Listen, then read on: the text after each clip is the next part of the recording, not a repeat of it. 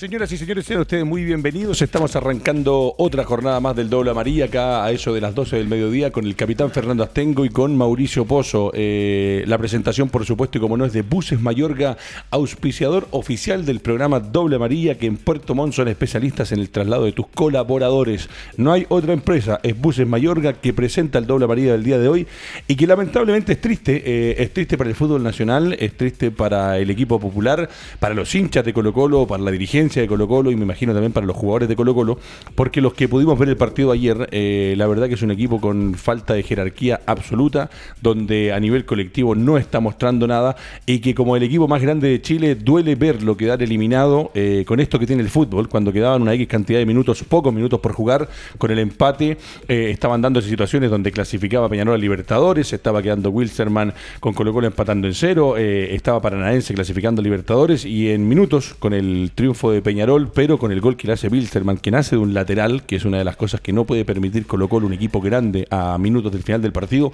queda absolutamente eliminado fuera de todo. Y ojo, que hoy día lo que se necesita en el fútbol nacional y los equipos nacionales es hacer caja y quedar afuera de un certamen internacional. Una de las cosas que trae como consecuencia es perder plata. Fernando Astengo, lo conversamos recién afuera antes de entrar al set. Eh, está también Mauricio Pozo, pero parto con el capitán, que es un referente, fue técnico, jugó por Colo Colo.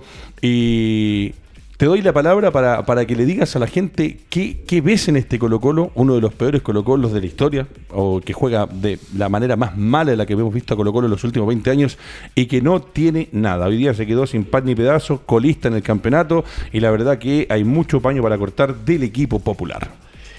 Obviamente el día de ayer fue triste porque vimos un Colo Colo completamente desarticulado, un equipo sin alma, sin espíritu, que es lo mínimo que se le puede pedir a, un equipo como Colo Colo que tiene un historial tremendo. Yo creo que hay, varias aristas en relación al tema de Colo Colo. Hay un tema de dirigencial, en el cual no se ha manejado bien en las cosas, no han hecho un equipo competitivo. Creo que eh, tiene que haber una reunión eh, de los diferentes estamentos y hacer una limpieza al, plantel. Porque ¿Significaría eso, capitán, hacer, eh, como lo conversamos fuera de micrófono, decir, muchachos, basta, ponemos paño frío, la pelota al piso y empezamos a ordenar de arriba hacia abajo a todo nivel? ¿Eso es? Eso es, exactamente. El living donde corresponde, el comedor donde corresponde. Eh, eh, diciendo en una, forma bastante particular. Pero Colo Colo obviamente eh, se ha llenado de una cantidad de jugadores que lamentablemente, lo digo con, mucho respeto, les falta jerarquía, creo que la camiseta les ha pesado en demasía. Hay jugadores que técnicamente son muy discretos. Por lo tanto, un equipo como Colo Colo que pretende pelear el campeonato nacional, que pretende pasar de fase en, en Copa Libertadores, no puede tener el plantel que tiene, porque, vuelvo a repetir, eh, no tiene la jerarquía. Eh, creo que se ha manejado institucionalmente muy mal eh, Colo Colo. en, el tema, en el momento de la pandemia hubo problemas económicos, discusiones, debates. Yo creo que el, camarín está muy contaminado. Yo creo que, tal como decía Cardo, tiene que haber una limpieza general y duela o no duela, Colo Colo está por encima de los jugadores. Por lo tanto, Creo que mm, hay que, vuelvo a insistir, hay que hacer una limpieza, traer jugadores que estén al nivel de Colo Colo y obviamente ahí tendrá que estar la directiva para tratar de hacer caja y obviamente con los jugadores que se tengan que ir y contratar gente que efectivamente pueda entender lo que es jugar en Colo Colo. Responsabilidad compartida, responsabilidad de alguien en particular. Ya participa con nosotros eh, el hombre a cargo de las redes sociales eh, durante el programa Doble María. Por eso ustedes, porque a mí me, lo han comentado, eh, Pozo está siempre con el teléfono, porque está leyendo lo que pasa en Twitter, está leyendo lo que pasa en el WhatsApp, está leyendo lo que pasa en nuestro Facebook. Recordar que estamos saliendo desde Arica a Puerto Montt, incluyendo Puerto Varas y los alrededores en Yanquihue, a través de Vértice Televisión. Más hacia el norte, de sur a norte, estamos también en TV8 en Concepción. Puede ver los programas retransmitidos por sus señales en BTR. Y llegando a la novena región también, ahí cerquita, estamos en Temuco Televisión. Si se viene más al centro, estamos por Nativa TV, que sale en Talca y en Santiago. Y hacia el resto del país estamos por Radio América Televisión, por Iquique TV y Arica Televisión. Todo esto a través de las pantallas de BTR, donde cada uno de esos cable operadores tiene señal para transmitir. Y con los chicos de Rumba Primera, a eso de las 12.30 tendremos enlace con Nicolás Quiero. Y también recordar que Recuerdos del Fútbol Chileno es la página para que veas lo mejor de la historia. Hablando de historia, pareciera que la historia de Colo Colo hoy día, Mauro, es negra. Eh, ¿Son culpables todos? ¿Es un tema de arriba hacia abajo? Bueno, ya la gente nos está saludando, feliz de que estemos hablando de primera vez, pero hay que hacer un paréntesis lo que es Colo Colo. Sí, señor. Eh, a ver, eh, fundamental lo que habla Fernando Stengo. Tú te das cuenta que Bilsterman estuvo una semana en paro, no entrenaron, están impagos, eh, con actitud, con orden, sacaron un partido adelante. ¿De dónde, ¿De dónde nace eso, Mauro? Es lo que no tiene Colo Colo hoy día. O sea, tú, tú cuando juegas fútbol, ya sea amateur, profesional, con los amigos, vas perdiendo y de última saca el amor propio. Y eso es lo que no hay. No hay un referente, no hay un líder dentro del campo que te contagie, no hay fútbol. Y volvemos a caer en lo que siempre conversamos. No por poner tantos delanteros vas a tener más opciones. Colo Colo, a excepción del palo, en el primer tiempo tuvo una ocasión, la de Béjar. Sí. Y en el segundo tiempo no hubo llegadas concretas, no hubo fútbol, no hubo eh, esa inteligencia en el juego de abrir la cancha y jugar por fuera. Eran solamente frontales. eh, el, el central que pesaba, no sé, con todo el respeto, Sí. casi 90 Centeno. kilos. Centeno.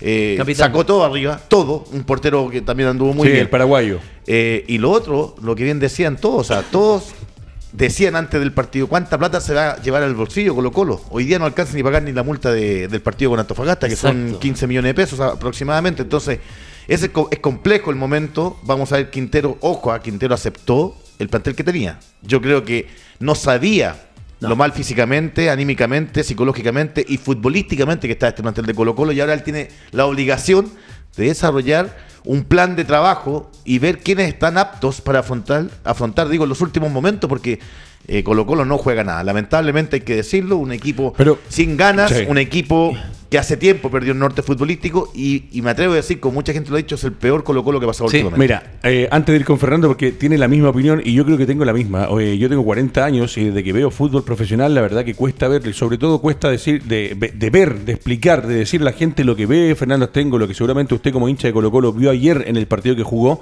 donde se ve un equipo sin jerarquía. En las líneas generales, si uno analiza eh, desde la defensa hacia Pero adelante... Edgardo, Edgardo, aquí te quiero debatir un poco. A o sea, ver. sin jerarquía, jugadores que ganan muchos millones de Por pesos. eso, pero es que no te. Eh, eh, mira, Fernando la decía lo mismo, jerarquía, pero no te eh, da la jerarquía último, que ganes 40, 50, pero es 60 que ese es palos. el tema, o sea, no es posible que el jugador de fútbol no tenga. O sea, un ejemplo, nada que ver. Se te está quemando la casa, llegas cansado de la pega, del metro, viajaste nueve horas, eh, trabajaste nueve horas, viajaste cuatro horas, tu casa se está quemando la casa. Claro. No te vas a levantar a Ayuda sacar, a sacar el los muebles, los muebles. A eso es lo que voy. Eh, esa es la reacción. O sea, eh, eh, ayer alguien dijo Porque, no, pla- que ojo, están plantel, público. plantel Colo Colo, si lo vemos en el campeonato nacional, tiene mejor plantel o mejores nombres que varios de los equipos del fútbol nacional y sigue estando en esa parte, en la parte baja de la tabla de colocaciones, hoy día siendo uno de los colistas con Deportes de La Serena. Voy con el capitán de nuevo porque cuando hablamos de culpa, a mí me gusta lo que dice Astengo, que estuvo dentro de Colo Colo. Acá hoy día, con la- el presente Albo, no se trata de indicar o señalar a uno o a otro, se trata de entender que tienen que poner la pelota al piso y ordenar desde el señor Moza, que es el que manda la institución, en los que están metidos entre medio, como el señor Marcelo Espina, los jugadores con su capitán incluido, el resto de la institución, eh, darse cuenta que lo que se ha hecho se ha hecho de mala manera. Y cuando yo hablo de jerarquía, hablo de que cuando se pagan sueldos millonarios, y quiero decir un caso puntual, eh, yo entiendo que el fútbol tiene mucha poesía, que es muy lindo muchas veces, está la parte romántica, está la parte de hinchada, pero hay jugadores que no deberían estar en Colo Colo o gastar plata que se gastaron. Por ejemplo, el caso de Matías Fernández, que a Matías Fernández se le trae por darle eh, una alegría al pueblo colocolino, pero es un jugador que ya después de lo que había pasado en Colombia y después de todo lo que hemos analizado, hay platas que podrían invertirse de otra manera y elegir mejor los jugadores, nombres y hombres. Hay otros equipos con mucho menos plata en Chile que eligen mucho mejor y con menos dinero y con mejores gestiones logran traer y armar planteles competitivos. Fernando Astengo. En Colo Colo, más que nombres, se, se trata de traer jugadores que efectivamente eh, entiendan la historia del club y que obviamente tengan ese espíritu, esa pasión que ha caracterizado a Colo Colo durante años y años Sí, y señor, años. eso es. Pero eh, lamentablemente, ya que hay que ser bien claro y moleste a quien le moleste, yo creo que Colo Colo tienen que salir muchos jugadores, rearmar el plantel, traer jugadores que realmente tengan buenas lecturas del juego, que tengan ese espíritu cuando tú vas perdiendo, en Colo Colo tú vas perdiendo, te tienes que ir encima, a presionar, tal como decía el Mauro, jugar por las bandas, los, los, del, centro delantero, entrar, salir, provocar una serie de factores. ahí tienes un tema, Fernando, también lo hemos hablado y aquí también lo involucra el Mauro. Eh, cuando hablamos de, jugadores eh, en delantera en particular, hoy día uno ve ayer lo que intentaron hacer en Colo Colo, metiendo y probando y tirando hombres arriba en ofensiva, donde estuvo Parragués, donde estuvo Paredes, mamita querida por Dios, los hombres que están arriba no están respondiendo y si más encima desde atrás no les colaboran con fútbol asociado para darle pelota a su delantero para que la meta adentro, es imposible. Para mí Parragués no es un jugador para Colo Colo, lo vi jugar en Guachipato, me tocó relatarle muchos partidos y claro, te rendía, te respondía tal vez con otra presión y vuelvo a lo mismo, jugar en Colo Colo es jugar en Colo Colo. Exactamente, completamente distinto jugar en Colo Colo. Uno, por, por, lo, por lo mismo yo decía, tienes que tener jugadores con jerarquía, jugadores que tengan carácter para eh, asumir liderazgo dentro de la cancha. Ayer no, si tú me hablas de algún líder, no había nadie, puntualmente, y eso es muy malo para un equipo. La, jineta no se lleva por llevar la jineta, la jineta la lleva un tipo de carácter, un tipo que empuje, un tipo que grite a sus compañeros, pero lamentablemente esto no viene solamente de este partido, esto ya se arrastra hace un buen tiempo. El año pasado yo conversaba aquí con algunas algunas personas que están en, el, en el set, en que Colo Colo salió prácticamente a 14 puntos de Católica el año pasado y fue el segundo. Entonces, si uno empieza a analizar, el año pasado tú te ya, ya tienes un síntoma de que efectivamente este equipo no estaba funcionando le incrustaron a, Blandi, le incrustaron uno por ahí, otro por acá, pero no eran los jugadores adecuados para que el plantel o los, el equipo ¿Te llama la atención lo de Blandi ayer que tuvo el mismo cabezazo con la U, tal vez un poquito más recostado, pero fue lo mismo, el mismo salto de distancia, la misma ejecución, eh, le pega prácticamente, por decirlo de alguna forma, con, la, mollera. Eh, no, no, no tuvo esa, esa necesidad de, no sé, de, del frentazo potente, fuerte. De hecho, no, fue, no pega en el palo y no sacan ah. el arquero en el área chica. Bueno, eso es falta de jerarquía. Cuando tú tienes un balón en el área y eres centro delantero y lo convierte, eh, para eso te llevan. Y Blandi, lamentablemente, en una jugada que nosotros jugamos al fútbol, un centro medido, era cruzarle la pelota al arquero nada más no tenías para qué cabecear con tanta fuerza, le cruzaba al arquero y el arquero obviamente queda contrapié y no tiene posibilidad de volver. Pero eso es puntualmente dentro de lo futbolístico, eh, en situaciones aisladas. Pero yo vuelvo a insistir y me coloco en la piel del, del, hincha de Colo Colo, el que va al estadio, el que grita, el que alienta, deben estar completamente decepcionados. Y yo los entiendo porque uno que jugó en Colo Colo, efectivamente uno entiende la historia de Colo Colo, uno sabe cómo tiene que jugar en Colo Colo. Si las cosas no te resultan en términos de los movimientos que tiene que, realizar el equipo, tú vas al frente, presionas, eh, vas al, al roce, de alguna manera tienes que buscar variantes y alternativas para entrarle. Quinteros obviamente, en su desesperación metió tres, tres centrodelanteros y no era eso era meter volante. Puede tener ocho delanteros arriba, ocho delanteros, no, tiene, alguien que lo habilite. que decías tú bien, eh, ¿quién habilita a estos delanteros? O paso de repente al mano a mano centro. Valencia. No, Valencia, mira, Valencia puede jugar en otro equipo, pero no en Colo Colo, eso ya está claro. Valencia, Valencia es un pasador y Colo Colo necesita un habilitador, un tipo que juegue a los espacios. Y en ese, en, e, ese eh, aspecto del juego, Valencia no es el indicado. Estoy de acuerdo Suazo. ¿Qué responsabilidad te cabe de la de Espina, de Harold, de Moza? Eh, muchísima.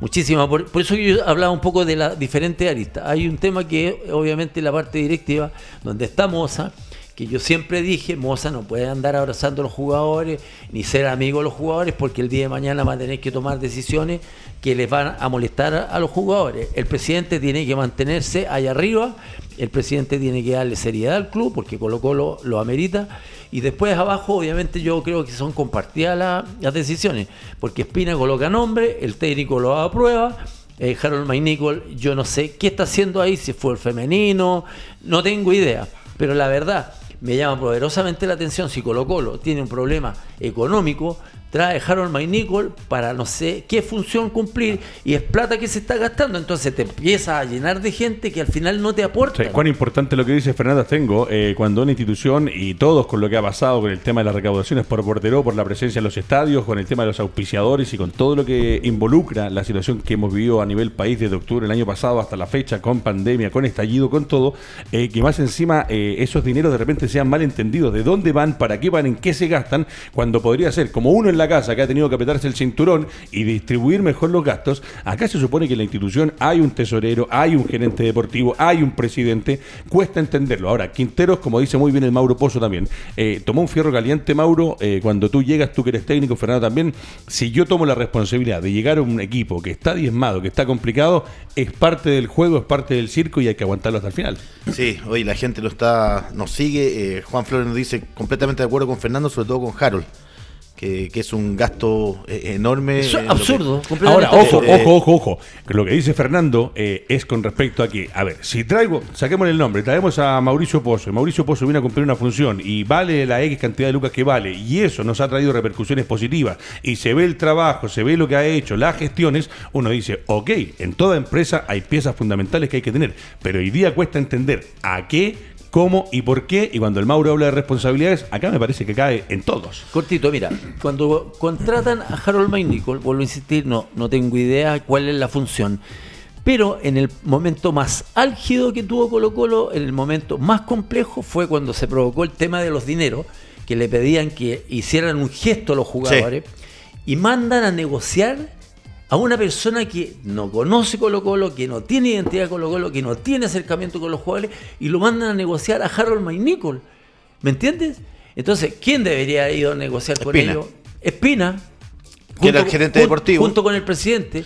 Porque No, el presidente tiene la última voz y Espina, obviamente, puede a los muchachos Es que yo comparto, fundamentarle. yo comparto eso que dices tú, Fernando. Yo, yo siento de que cuando tú tienes un gerente deportivo, él tiene que hacer las funciones de hablar de premios, de contrataciones, de, de lo que necesita el jugador, etcétera Y después comunicarle al, al presidente. Lógico, esa es la función. Claro, porque después tú eh, eres prisionero de tus propias palabras en el caso de Moza, eh, a la hora de enfrentar un plantel, y después no, no concretas con Espina. Eh, siento de que ahí también, en ese sentido, lo comparto. Ahora, Quinteros, cuando llega a Colo Colo, se le da un abanico de, de- jugadores, él los, los mira y acepta a lo que viene. Claro, uno dice, eh, el, este- el- el tema físico lo, lo comparten, pero eh, de ahora en más ya tiene que trabajar. Pero Y- acabas de y- dar un ejemplo, Mauro, con lo de Bilzerman, eh, cuando Sí. hay jugadores de, que de repente no ganan lo mismo que se ganan en Colo Colo, que vienen impagos, que vienen con Oye, problemas. Víctima Pero no ganaba hace 32 años de visita. Tiene que haber una- 23 partidos. Eh, imagínate. 32 Y, ojo, años que y no y ganaba. con los resultados de Peñarol, clasifica puntero, segundo Mira, paranaense y tercero Peñarol, y, que y va jugando con a un equipo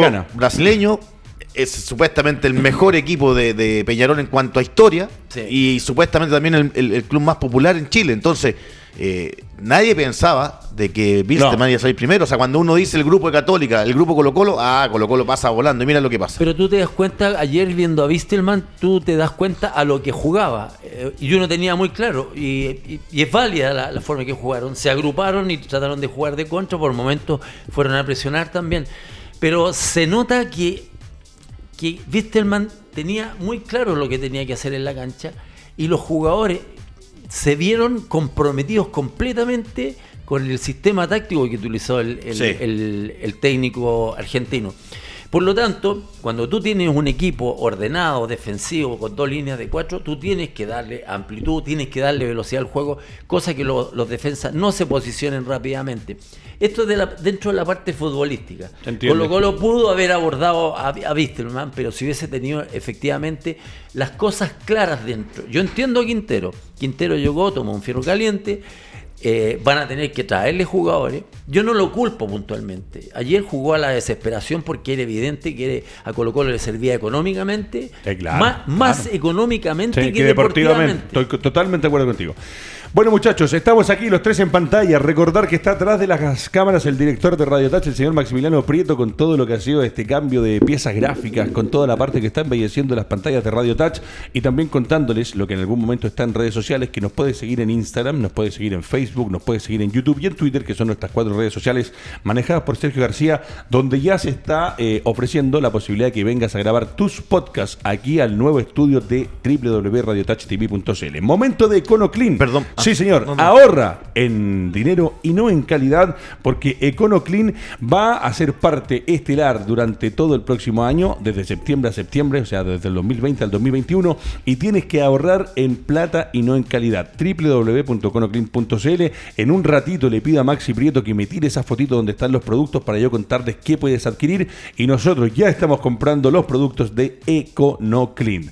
Les cuento también de manera paralela que se está jugando el partido En vivo, Santiago en vivo y en directo. Antofagasta, por si Maximiliano Prieto nos quiere dar alguna información del de partido. empatar Antofagasta 1 a Wanderers. 1, acaba de empatar, el gol lo hace Eduardo Golazo. Bello. Sí, Golazo. señor, ahí está.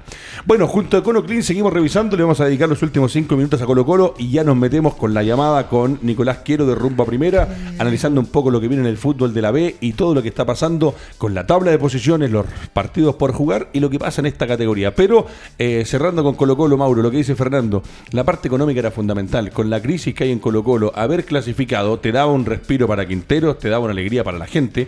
Me dediqué ayer a ver varios programas y a leer en varias redes sociales la disconformidad que hay con Colo Colo, que los propios hinchas dicen no le ganamos a nadie. Y hoy día la verdad que Colo Colo no le gana a nadie. Menos mal, Mauro, que no, no hay público. Obviamente. Uh, menos lo que sería el Monumental. Yo creo que hoy día pueden haber noticias ahí en la cercanía del estadio, porque el hincha está molesto. O sea, imagínate, era una opción válida, concreta, para que pasara eh, deportivamente y económicamente Colo Colo. Lamentablemente el fútbol te dice y te indica otra cosa. Además que el técnico Díaz entretenido, lindo el fútbol. Lo expulsan, saca un cigarro, Sí, canchero. le- le- cancherito, se pone a La fumar después. fumar que tiene que haber tenido. Bueno, cuento corto es que hoy día muchos hinchas dijeron, ya Colo Colo debe dar vuelta a la hoja, lamentablemente, y preocuparse por no descender. Hoy día está jugando un partido eh, junto a la U de Conce, quien descendería, y abocarse y enfocarse al jugador que quiere en este difícil momento sacar adelante este, este, ¿Sabes este lo, que, momento. lo, que mí la más me, lo que más me llama la atención de lo que va a pasar con Colo Colo eh, va a ser el tema de las contrataciones? Porque Colo Colo puede contratar... Ah, ahí está. Me acordaste. A ver. Tenían un central cerrado ya, Sí. de, re- de Un rentista, uruguayo. un uruguayo, que salió en todas las redes sociales, eh, salió en televisión, y ayer eh, no llegan a acuerdo. Dicen que no vienen porque no, no hay un acuerdo y viene la contraoferta rentista y al parecer no llega a Colo Colo. Bueno, lamentable porque Colo Colo ahora va a tener que ver y Quintero va a tener que tener muy buen ojo eh, para el proceso porque está confirmado por un año para hacerse cargo de la cabina técnica. ¿A quién traemos a Colo Colo? Traemos a reforzar la defensa, traemos un hombre que sea un habilitador y un delantero. Me parece que un defensa, en defensa central eh, de jerarquía, un hombre que meta pelotas y arriba alguien que acompaña a Paredes. Paredes en el certamen nacional eh, normalmente nos rinde y es un hombre que no vamos a discutir, pero lamentablemente al nivel internacional ninguno estuvo a la altura y hoy día Colo Colo está absolutamente eliminado, Mauricio Pozo. Sí. ¿Algo más de Colo Colo, Fernando Tengo?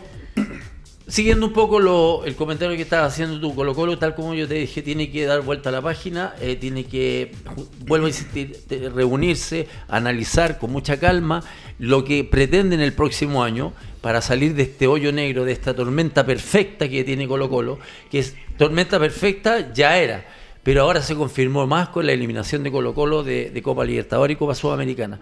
Por lo tanto, tiene que haber una reunión, pero una reunión que lamentablemente aquí eh, vuela en cabeza.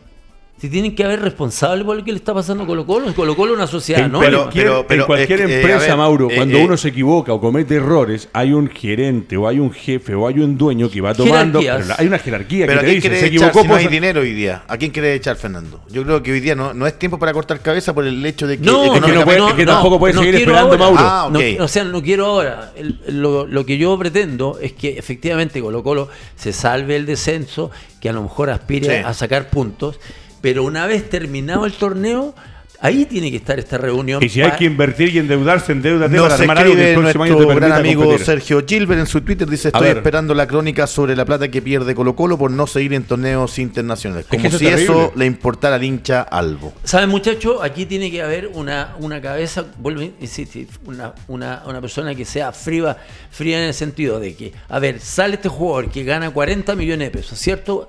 Se va, nos van a quedar 40. Se va otro que vale 60. Esa plata se va juntando. En vez de traer tres jugadores, traigan a uno. Uno. Pero de jerarquía, lo que decías tú, Colo Colo no tiene un habilitador, un volante, un, un- un Valdivia. Lo, lo que decías tú de, de Matías Fernández, con mucho cariño lo Mira, digo. a mí me encanta. Fernández, me- igual que a ti, Fernando. Me encanta Matías Fernández, o me encantaba Matías Fernández, pero hay que entender que el tiempo pasa y No no, pasa en vano y no está para jugar en Colo-Colo. No es un aporte y es un gasto económico importante. Y uno que es hincha de equipo, yo soy hincha también de equipos, eh, en mis clubes o en los equipos que sigo, cuando veo estas situaciones, entiendo y hay que ponerse la mano dura y entender: este jugador hoy día no está para rendir a este nivel. El respeto a la trayectoria, el respeto a todo. Si fuera por eso, habría muchos jugadores que me encantaría que siguieran jugando, Sí. pero ya no está para Colo-Colo, capitán. ¿Sabes qué pasa? Que ahora llegar a los 40 años, 41 años, es como algo anormal, ¿cierto? Sí. El tema es... A excepción de Zlatan. Claro, claro, a excepción del lata. El tema es que efectivamente tú a los 40 años puedas ser un aporte importante al- al equipo. Tal cual. Que seas un líder dentro del equipo, que seas un tipo que, que de repente comande algunas situaciones que, que para el resto de los jugadores no están claras, que transmitas cosas. ¿Me entiendes? ¿Cómo lo hace Zlatan en, en el Milan? Él transmite, él camina, corre, gol de cabeza, bla, bla, bla, se ríe de todo el mundo, pero el tipo, todo el mundo le cree a Zlatan. Por lo tanto, en Colo Colo, vuelvo a insistir, eh, tienen que salir muchos jugadores de Colo Colo que solamente están en la banca y esperando para que los coloquen 5 minutos, 10 minutos. Qué buen ejemplo. Gar- eh, Gardo y Fernando, porque mira, traen a Blandi, traen a Parragués y Esteban Paredes sigue jugando titular. Sí. O sea, uno pensaba, cuando llegaban estos jugadores, Esteban va a jugar cuando el partido esté cerrado, para que siga marcando Claro. goles, que entre 10 minutos, que sea una alternativa. Y sigue jugando titular, o sea, ¿de qué estamos hablando? Sí, o sea, hoy día Arriagada, ni Blandi ni Parragués el han chico Arriagada, el delantero Colo Colo, que, que- que ha sido goleador en todas las divisiones menores del club, juega contra Coquimbo, desvía ese cabezazo, gol. Gol. O sea, ya te marca un presente de que el cabro chico tiene personalidad y tiene ese poder, ese imán para que el balón le llegue. Y a la primera marca diferencia. Entonces, ¿de qué estamos hablando? O sea, tú bien dices, un jugador de 40 años como Esteban Paredes, que a lo mejor la gente lo critica, pero también el, el conjunto, el equipo, el colectivo, no le da la opción para que siga jugando como todos queremos, pero sigue siendo titular. Estoy de acuerdo. Bueno, muchachos, ahora sí voy aquí con lubricantes en línea que justo me lo puso el señor Maximiliano Prieto, porque Maximiliano Prieto sabe que viene la hora de presentar la tabla de colocaciones del fútbol de la B. La tengo Vamos yo aquí, a la Max, B. así que no se preocupe. Nos metemos en la B. Después de la tabla de posiciones ya coordinamos la llamada con el Nico Quiero de Rumba Primera. Y les cuento con lubricantes en línea que Ñublense está primero, Mauro Pozo le ha sacado cuatro puntos de ventaja al segundo. Está con 29 unidades a la cabeza de la tabla de colocaciones en el fútbol de la B. Está segundo, sí, segundo Deportes Melipilla, que me parece que ha hecho y tiene la posibilidad de luchar, sí, hasta el final. Tercero Magallanes, ¿sabe qué? Yo siempre lo he dicho. Me gusta verlo a Magallanes acá Qué por bueno. tres cosas. Y aquí le paso por un minutito interrumpiendo la tabla al Mauro Pozo. Tiene buena infraestructura. Es un club Sí. que dentro de todo ha perdido hinchas por la que la- los hinchas de, de Magallanes ya son muy antiguos. Después Son la gente se fue pasando a Colo Colo. Pero ese Magallanes Mauro hoy día está con 24 puntos y hoy día estaría jugando la liguilla Con para el luchar. fantasma Pereira, quien llegó a Magallanes con mucha gente de experiencia, Luca Giovini, Pupi Vázquez, eh, Leal. eh, Lo nombraste tú, lo tiene un sí, plantel tiene con un buen plantel competitivo, con, con jugadores jóvenes, Equilibradito. equilibrado, ¿no? Sería lindo verlo a. Magallanes en primera. Ah, Yo, yo no tuve la suerte de verlo, así te lo Eh, digo. Sí, yo, bueno, eh, Magallanes en su momento, los comandos del año Sí. 82, 80 y Medina. algo. ¿Tiene la cabeza Medina. Pozo para acordarse cuál fue el último año en primera de Magallanes? Yo no. Eh, buena pregunta, no. No, se la tiene ¿para por ahí. qué? Bueno, seguimos revisando. Está cuarto Ranger de Talca, que también hace buena campaña. Ojo, es linda Plaza Talca, tiene Sí. mucha gente. Nos está viendo la gente de Nativa Televisión en Talca. Sigan el doble amarilla, denle me gusta a nuestras redes sociales. Está quinto Unión San Felipe y sexto Copiapó. Mi equipo está en el séptimo lugar, Deportes Valdivia, pero con la misma cantidad de puntos que lo que lo antecede, que es Deportes Copiapó, y el que lo sigue, que es Deportes Puerto Montt. Noveno está San Luis con 18, décimo San Marcos de Arica con 17. Cobreloa, cómo se va quedando Cobreloa, qué increíble. Co- Lo que, Impresionante, lo que le pasa a equipos grandes como Cobreloa que pierden la categoría, un momento tuvieron dos presidentes, que es impresentable. Esto es fútbol profesional, muchachos. Lo bueno Un que- vez técnico, lo un técnico eh, eh, sí, eh, sí. que está detrás de un árbol. Una- una- Lo bueno que Nelson Soto lo ratifican para lo que queda en la segunda rueda. Nos escriben eh, Rodrigo Pérez, hincha de Ranger, que por qué no se está jugando en esta fecha. Porque se dieron 15 días de, de receso para que comience la segunda rueda después de eh, la votación viene el plebiscito y todo eso. Exacto. Décimo segundo Deportes Temuco, que también se va quedando peligroso, ojo, en la novena región, en Temuco Televisión, con 14, Barnechea con 13, Santa Cruz con 12, y lo del Morning, que lo hemos hablado, Mauro, eh, que se va quedando Sí, peligrosamente, sí. Lo pero bueno- lo que explicaste tú de los Sí, acumulados de lo las bueno que están los, los jugadores, perdón, los equipos están con opciones de llegar eh, nuevos nombres, algunos están yendo, algunos están llegando, como te decía, ya ratificaron a Nelson Soto en, En en Cobreloa. Fabián Marzuca en Santiago Morning, No, ya no, está pero, ratificado. pero lo de Nelson Soto se esperaba que, que Cobreloa eh, despertara. Lo que pasa es que con Nelson por lo menos le dio una identidad al equipo, encontró tam- también eh, lo que querían los hinchas, que debutaran jugadores formados en casa.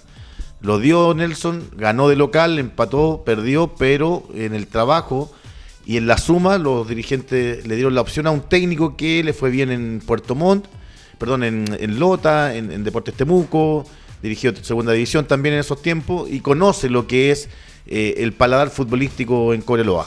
Eh, hay jugadores que se están yendo, otros que están llegando en el equipo naranja eh, y conforme a esto son decisiones que está tomando junto a los dirigentes en el cuadro de Calama. Cortito, eh, Cobresal, altura, primera división, está haciendo una campaña bastante interesante con Huerta. Entonces, Huerta tiene muy claro en sacarle provecho a la altura. ¿Por qué? Porque tiene un fútbol que es cansino, que juega de lado a lado, que va moviendo al equipo Sí, y todo. Y está haciendo una, una buena campaña.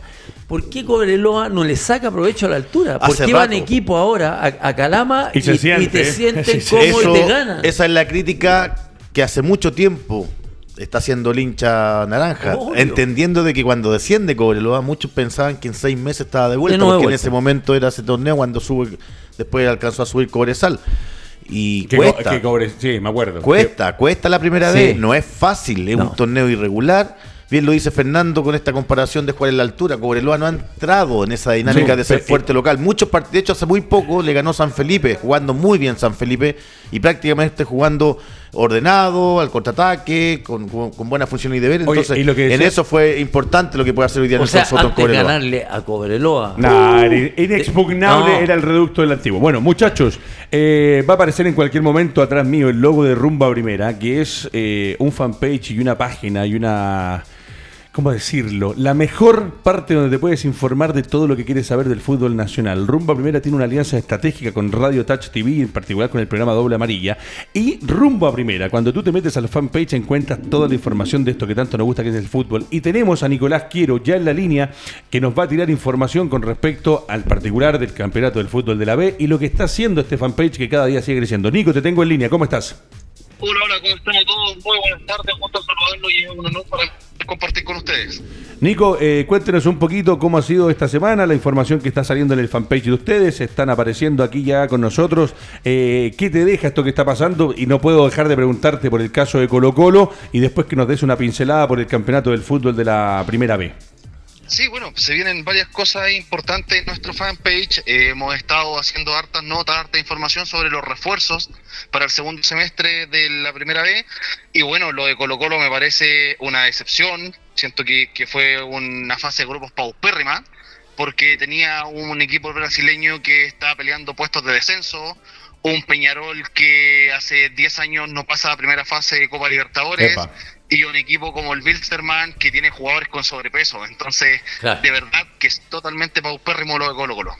Nico, eh, con respecto a lo del campeonato del fútbol de la B que estábamos analizando, eh, no hubo fecha, se va a reactivar el torneo, eso del día martes 27 de octubre. Hay equipos que decíamos, ahí está apareciendo el Nico en pantalla, lo tengo en pantalla junto al logo de Rumba Obrera, así que está saliendo en buena corbata, momento. qué buena corbata. Ah, la fachita del Nico. Eh, del campeonato de, de la B, Nico, el campeonato del fútbol de primera B, donde lo decíamos, hablábamos recién con los muchachos, te paso la palabra con Mauricio Pozo, este Cobreloa complicado, un ñublense que está luchando, tenemos cositas, te saluda el Mauro Pozo. ¿Cómo estás, Nico? Eh, básicamente preguntar, eh, la gente no- nos, nos comenta en Twitter el por qué nos está jugando, ahí les, les explicamos, pero ¿cuántas son las modificaciones que pueden llegar a los equipos en primera vez? ¿Cómo estás, Mauricio? Bien, bien. Gusto saludarte, primero que todo. Placer también poder conversar contigo.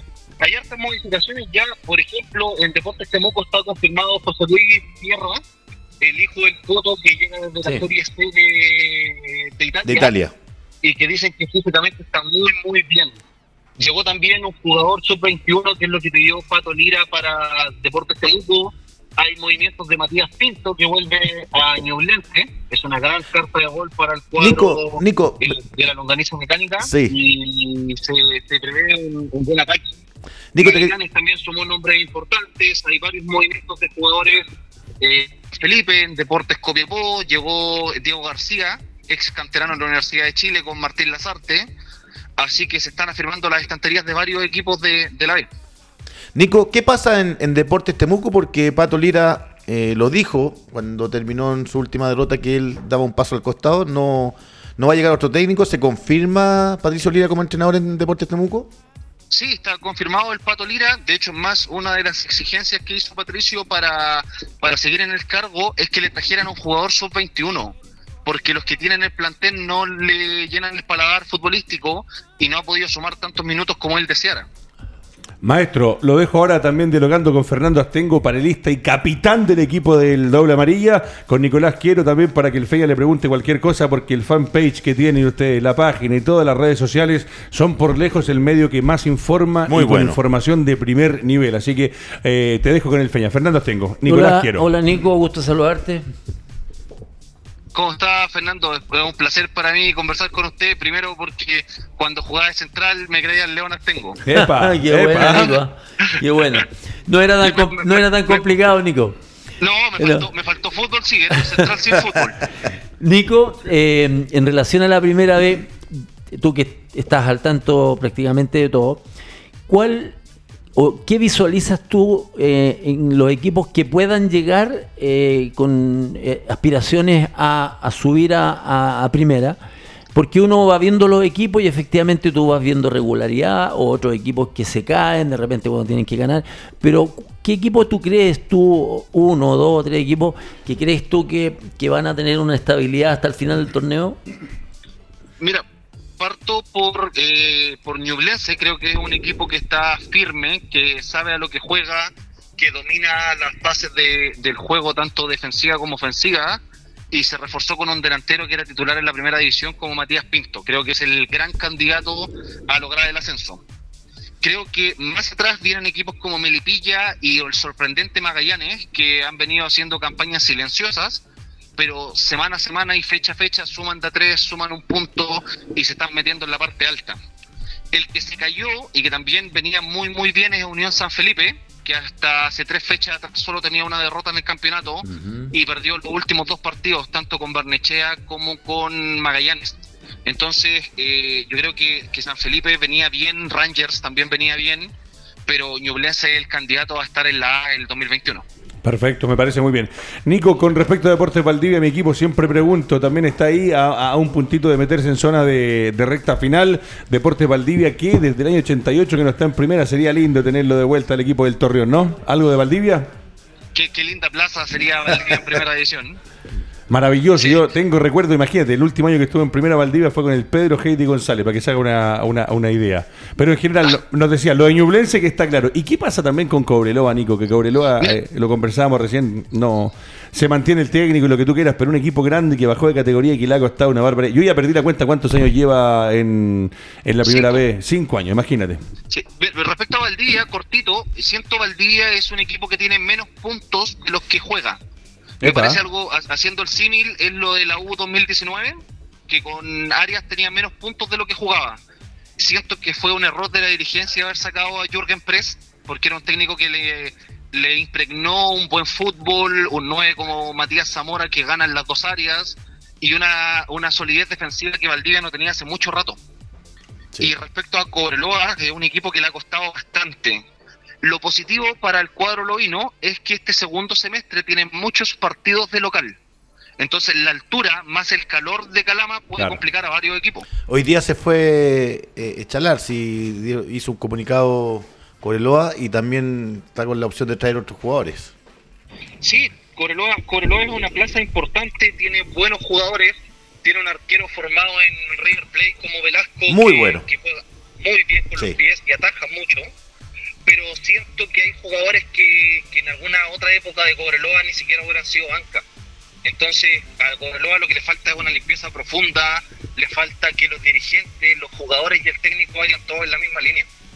Perfecto, Nico. No te quitamos más tiempo. Te agradecemos, como siempre, la gentileza, el contacto con Nicolás Quiero de rumbo a primera. Eh, Nico, algo más que nos quieras dar y la invitación, por supuesto, para que lo sigan en todas las redes sociales, porque estamos en alianza por todo lo que es esta temporada y esperamos también por la del 2021 con ustedes. ¿Qué más nos puede dejar eh, del fútbol de la B y algo que tal vez no sea del fútbol de la B que nos quiera dejar que esté en rumbo a primera? Lo, lo, primero es dejarle una pildorita por ahí. A ver. No, no eliminen como candidato a Puerto Montt que se pueda meter en la liguilla. Puerto Montt juega muy bien al fútbol. Perfecto. Además tiene un técnico como, como el Mortero Aravena y un ayudante técnico como Víctor Cancino, que pueden mezclar las dos cosas, jugar bien al fútbol y destruir al medio. Sí. Y lo segundo es que próximamente se va a venir la tercera A. En la tercera A se vienen pocos equipos que van a pelear a muerte un solo ascenso. Y en la segunda división profesional están complicados equipos históricos como Deportes Concepción, como San Antonio Unido y también como el querido almirante eh, Fernando Arturo Vial. Fernández Vial. Sí. Claro que sí. Bueno, Nico, un abrazo. Nosotros te Gracias, dejamos, nos Nico. metemos en los últimos 19 minutos de programa. Abrazo. La próxima semana Hoy día estamos de juega nuevo con Rumba Concepción con Linares. Eh, lo pueden ver por Tickets Plus, sacan su código y pueden ver un partido, como bien lo decía el Nico, eh, con lo que es esta apasionante edición, la segunda división. Ah, y llegó el técnico Rojas, que era el ayudante en Santa Cruz de Osvaldo Hurtado, llega como técnico oficial en Fernández Vial. Perfecto, Nico, un abrazo a la distancia, seguimos trabajando en conjunto, mándele un abrazo cariñoso a todos los muchachos que hacen Rumba Primera, extraordinario fanpage que pueden seguir, se meten a Facebook Rumba Primera y ahí está toda la información. Abrazo, Nico. Abrazo gigante, que sea una buena tarde para todos. Igualmente. Saludos. Nos metemos ahora a revisar junto a Dalí Sauer lo que es eh, Dalí Sauer, junto con Econo Clean, junto con Lubricantes en Línea y, por supuesto, y como no puse en Mayorga, los cuatro auspiciadores oficiales del rumbo a- del programa Doble Amarilla junto a Rumba Primera van a presentar ahora lo que son los partidos Mauricio Pozo que tiene por delante el torneo que se reactiva el día 27, todavía faltan seis días para que se juegue la decimosexta fecha y tenemos Unión San Felipe con San Luis, uno de los primeros partidos, este San Felipe que decía por ahí el Que se cayó en Sí. las últimas dos fechas. Y se está cuestionando también el técnico Raya en San Luis por el Colegio Técnicos. Al parecer no cumple con el requisito de, Mira. de- de re- revalidar el título acá. Ahí se está viendo. Pero dos equipos, eh, el caso de San Felipe que llegó a estar punteros antes del receso, eh, decae en las últimas dos presentaciones y va a ser un partido interesante, entretenido, con, con- con jugadores que hoy día están marcando eh, muy buenos goles. Bueno, lamentablemente para San Felipe se va Lautaro, eh, se va a Coquimbo Unido, el goleador que tenía Lautaro Palacio, el go- el goleador que tenía San Felipe, se va a Coquimbo Unido. ¿Cuánta falta le hacen también los Sí. goles a Coquimbo? Eh, lo decía, y nos metemos en Puerto Montt, el Mortero Aravena a cargo de este equipo. Puerto Montt Fernando, que también es un equipo que, eh, por ahí decían que, no ha, que ha perdido puntos importantes, pero que el Nico recién decía, ojo con Puerto Montt, de la mano del Mortero, un hombre que conoce también mucho de fútbol y que se está intentando meter, va a enfrentar a Deportes Santa Cruz, otro lindo partido del fútbol de la B. Fíjate que San, eh, le iba a preguntar por Puerto Montt porque eh, con el Te lo dijo. Claro, porque obviamente Puerto Montt viene hace un tiempo tratando de tener técnicos que efectivamente sean de primera Sí. o técnicos que sean muy capacitados. Por ejemplo, tuvieron a Vergara con el Rambo Ramírez, donde hicieron una campaña relativamente buena, pero no le alcanzó. Y tuvieron que salir obviamente del club. Ahora tienen a Jorge Aravena que hizo una buena campaña en Valdivia, que le sacó, le sacó ritmo, le sacó trote al equipo.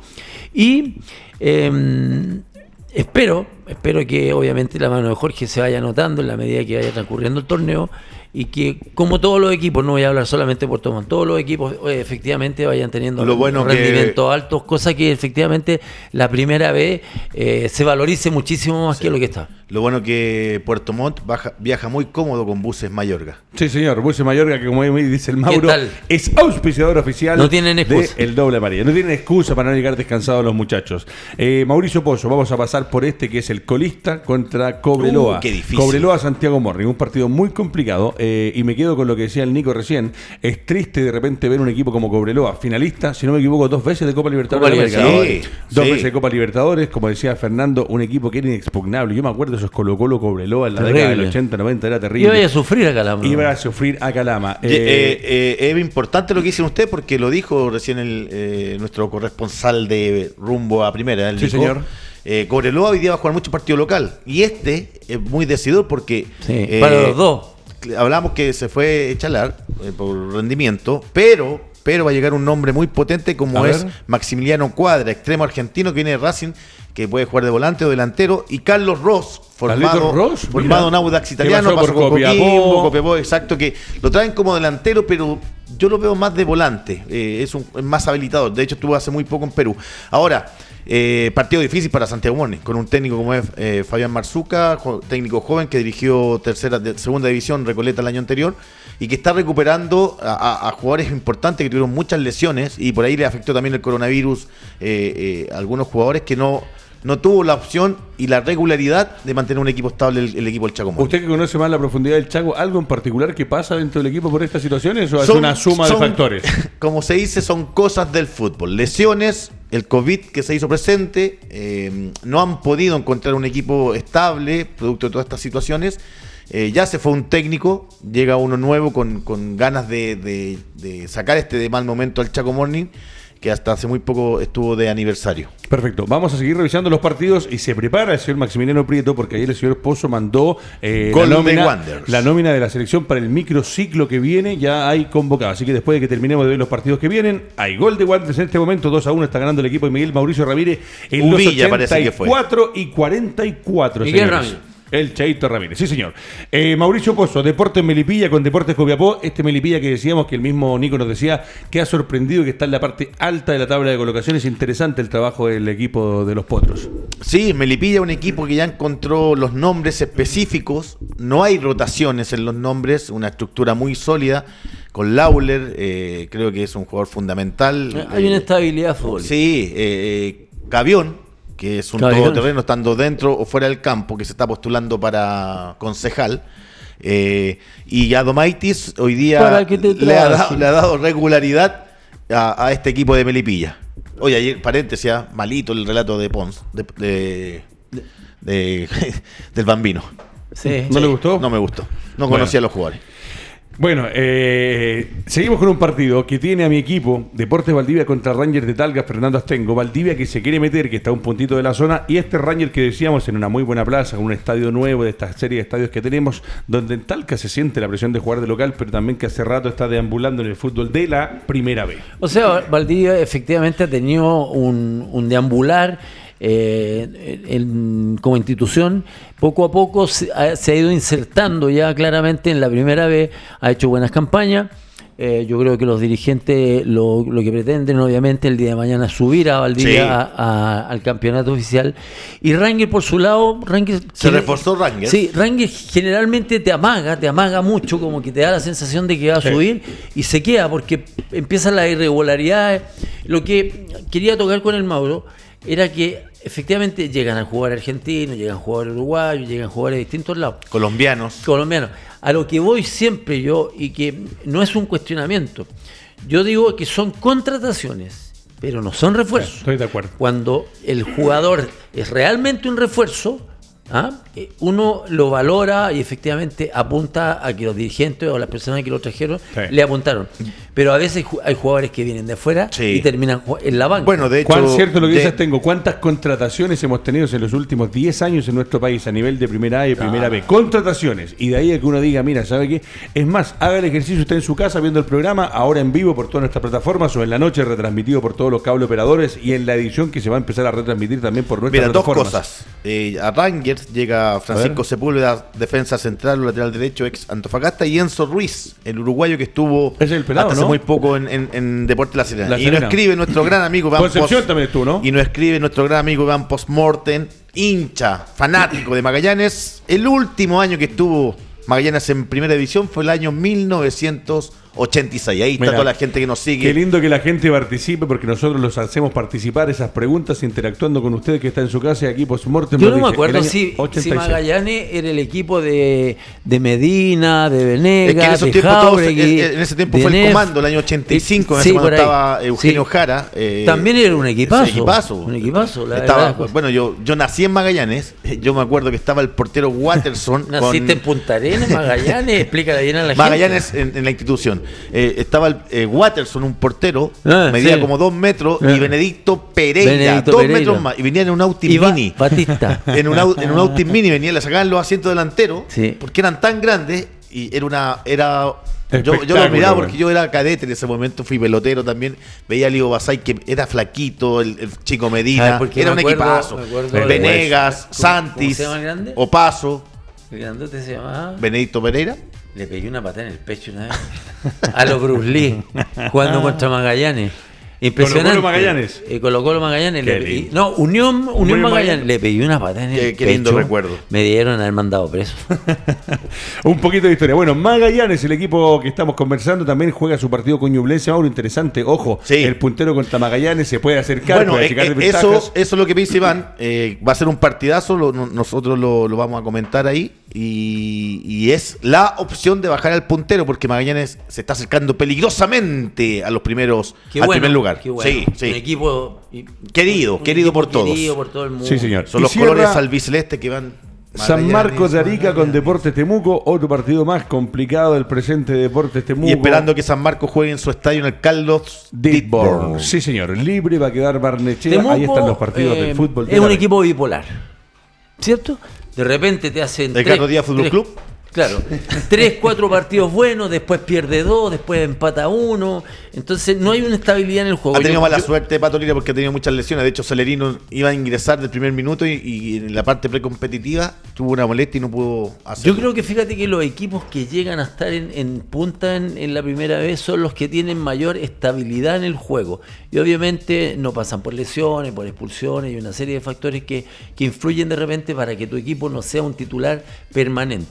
Pero la idea en primera vez es tratar de que por lo menos 15 jugadores peleen un poco, estar, estar como titulares.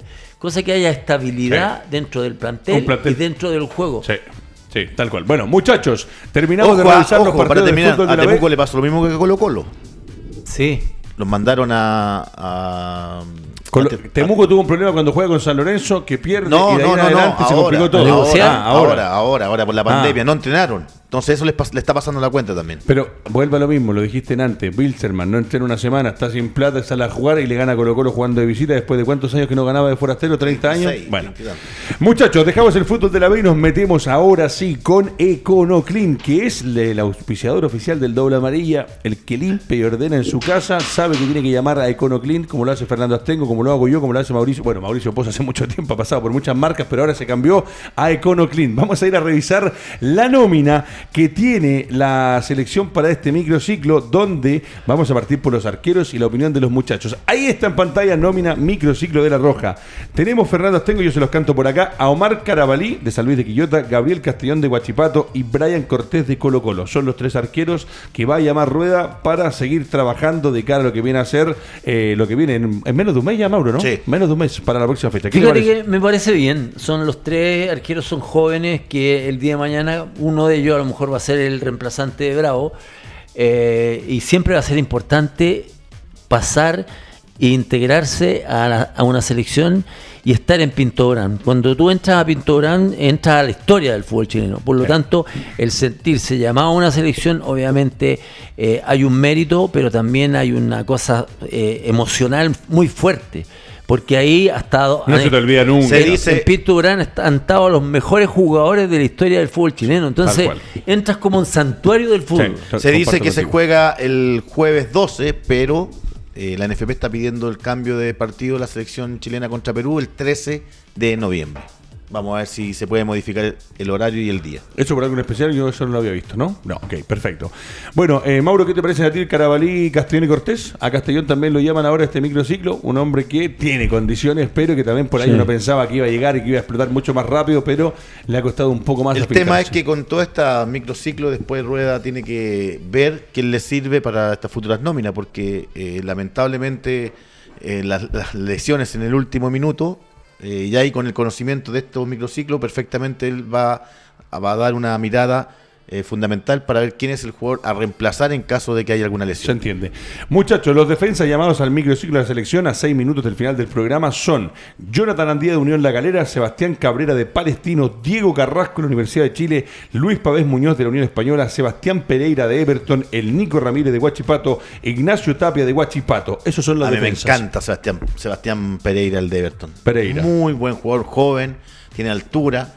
Eh, es muy inteligente en su juego. Eh, Andía también, un jugador que le está ganando Eso. la vida. Eh, es, un, es un niño que jugó en tercera división, en General Velázquez, en, en- en Chimbarongo, en Unión Santa María, en Limache, y da, da la vuelta larga, llega hace tres años a Calera y es fundamental. Ya con 28, 29 años me parece Ah, que se está jugando esa opción. Mauro, Fernando, eh, para que la gente entienda también, en estos microciclos, ¿cómo se trabaja? ¿Se trabaja igual como si fuera una concentración de la selección? Tal Sí, cual, ¿cierto? sí. Sí, es muy similar porque. Se dice microciclo, pre- perdón, porque alguien son- por acá. son- es cortito. Ok. Eh, microciclo, masociclo, son, son distintas no, me- no menosclatura para que la gente entienda. Son Lo que, pasa es que Rueda en el fondo va seguramente conversando con los jugadores y más o menos haciéndole entender el sistema que ocupa la selección para que el día de mañana, si ellos son llamados a la selección, obviamente ya tengan en su cabeza Tal información. cual, tal cual. Y ojo, por ahí también leí, no me acuerdo de qué técnico lo leí, pero era un técnico internacional que en estos también eh, trabajos sacaba una lectura eh, del jugador como persona. Exactamente. De qué te va a dejar, de qué- cómo es para el grupo, cómo reacciona. Cómo entrena. Exactamente. Muchachos, ahí está apareciendo en pantalla eh, Mauro Pozo, deme los mediocampistas, pues los tiene ahí al lado. A ver, cuénteme. Eh, Tomás Alarcón, Rodrigo Echeverría, Juan Leiva, Álvaro Madrid, Camilo Moya, Pablo Parra, Israel Poblete. Y no nombro más. Oye, ¿Por qué Parra- no nombro más? Porque no está, ¿Quién de acuerdo, falta? no está de acuerdo con Tomás Rodríguez. Porque Tomás Rodrigo se acaba de lesionar, tiene un desgarro, así que ha Oh. sido. eh, lo- lo- lo- el parte médico indica que tiene un desgarro, así que Tomás Rodríguez Qué lamentable. no va a este eh, microciclo. Parra eh, y Leiva. Me encanta. Sí, Sí. Juan Leiva. Leiva, me encanta. Lo dijeron ayer, ayer ustedes en el, Sí, en el programa. Juan me encanta Leiva. ¿Qué te deja Pablito Parra también, que tuvo por ahí distintos momentos y que ahora se está reencontrando un poquito con su fútbol, que de repente cuando se Ayer van hizo equipos un grandes... partidazo. Sí, hay buenos nombres, eh, son jugadores eh, que se tienen que ganar su opción. A me gusta mucho también Israel Poblete, jugador que está en Guachipato, que estuvo en Cobresal, es un jugador con mucha dinámica. Y ahí si tú juntas a todos estos volantes o mediocampistas, te dan variantes. Tomás Alarcón, Echever- Echeverría, en la U fue polifuncional, jugó de stopper, de central, de lateral, eh, de volante. Juan Leiva fue delantero en, en Deportes Concepción, hoy día prácticamente es un volante mixto. Eh, Álvaro Madrid, que también es un jugador que nacido y formado en Everton, que pasó por Unión Calera en su momento, que hoy día tiene una regularidad, tiene muy buena pegada, es muy técnico Álvaro. Eh, y lo que ya hablábamos de que me falta, Tomás Alarcón, que para mí es un jugador de pierna fuerte, tiene mucha visión panorámica y es un jugador inteligente para el juego. Perfecto. Y eh, lo que nos falta en la selección hoy día, el otro día veía un reportaje también, en una más que un reportaje, un análisis de la carencia de gol que tenemos a nivel de selección, que es impresionante, que hoy día dependemos casi exclusivamente de lo que haga Alexis Sánchez, eh, de los goles que hace Vargas, que casi siempre responde jugando por la de selección, Vidal. de las apariciones de Vidal de atrás. Los delanteros en este momento me los da Mauricio Pozo, ¿usted también los tiene? Leandro Venegas, Marco Volados, Matías Cavalieri, Carlos Palacio y Andrés Vilches. ¿Qué te deja eso? Eh, el hecho de tener a Venegas para mí... eh, A mí me llama la atención porque Venegas tiene bastante edad también. Sí, pero no, no, yo voy al tema de que si vamos a jugar, tenemos a Leandro Venegas, hay que intentar, y vuelvo a lo mismo. Pero de esos habilidad. nombres, ninguno es nueve de área. Para mí. Nueve, nueve no. No, no es. O sea, Volado va por fuera, Cavalieri también, Palacios también, Andrés Vilches. Puede ser el nombre indicado que está marcando muchos goles en Unión Calera. ¿Qué te a mí, a mí lo que, que me, que me agrada muchísimo es que citen a Palacios de Unión Española. Creo que va a ser un jugadorazo. Yo creo que es un muchacho que tiene un futuro eh, espectacular. Lo he visto hacer cosas sumamente interesantes que están por encima de los rivales, de, de los jugadores que hay en el torneo. Por lo tanto, yo creo que es lo que hay en este minuto. Volado está jugando relativamente bien dentro de- del desastre que es Colo Colo. Venegas las pelea todas. O sea, hay una variedad de jugadores en, en términos de, de atacante, pero es súper complicado hacer el 9 de la selección. Bueno, ahí está, muchachos, en Está parte el microciclo, para que la gente A ver, sepa, a ver, a el macrociclo, eh, que son lo que Y la bicicleta. y los mesociclos. Así está dividido No, lo que el sería fútbol, el en el fútbol ya para todo. Le inventa cualquier cosa. Cualquier nombre. Bueno, lo concreto es que la selección está trabajando de cara a lo que viene porque nos vamos a encontrar con una doble fecha eliminatoria. Dijimos que jugamos con Perú. El 12 o el 13. Perú y Venezuela, ¿no? Sí. Perú y Venezuela son las próximas fechas, eh, los próximos partidos que tiene la selección. Eh, ojalá que sean eh, partidos interesantes donde Chile pueda rescatar puntos de lo que perdió en la primera fase de eh, este campeonato que nos va a llevar rumbo a Qatar. Terminó, terminó, Terminó el terminó. partido, eh, Sebastián Ubiera lo están entrevistando en estos momentos, partido correcto del equipo de Miguel Mauricio Ramírez, que suma puntos que venía complicado. Fernando Astengo, como siempre, un placer compartir con el gran capitán. Nos Igualmente. encontramos el viernes acá para analizar Para lo que viene con torneo nacional. que Twitter y todo eso. Sí, señor. Y a la gente de Colo Colo, ojalá que mejore lo que pasa en la institución popular, porque la verdad que ayer todos sufrimos. Cuando juega un equipo nacional apoyamos todos, está representando al país, no está solamente representando un escudo, una institución y a un grupo de hinchas, nos representa a todos y fue lamentable. Mauricio Pozo, Sí, algo para el eh, cierre. Sí, lo último. Eh, Wir müssen Tag out, eh, ahí quiere decir que Aranguis queda out para el debut hoy día en la Europe League. ¿Sabes qué pasa con Colo Colo? Charles Aranguis. ¿Sabes qué pasa con Perfecto Colo Colo? La insignia de Colo Colo, ¿qué es lo que es? Un cacique. Está llorando. Perfecto. Está llorando el cacique. Está llorando usted también en casa. El viernes nos reencontramos, seguimos con fútbol. ¿Algo más? 15, 30 horas Deporte Concepción, Tickets Plus para que eh, ayude económicamente al club penquista. Ayuden a León de Collao a que vuelva al fútbol grande de Chile. Muchachos, así se nos fue otra hora de fútbol. Atrás de los controles, Maximiliano Prieto, director de Radio Touch. Y también en lo que es el manejo comunicacional, el señor está Sergio nervioso para mañana. García. Está nervioso para mañana, Sergio. Un abrazo. Nos vemos, muchachos. Será hasta el viernes.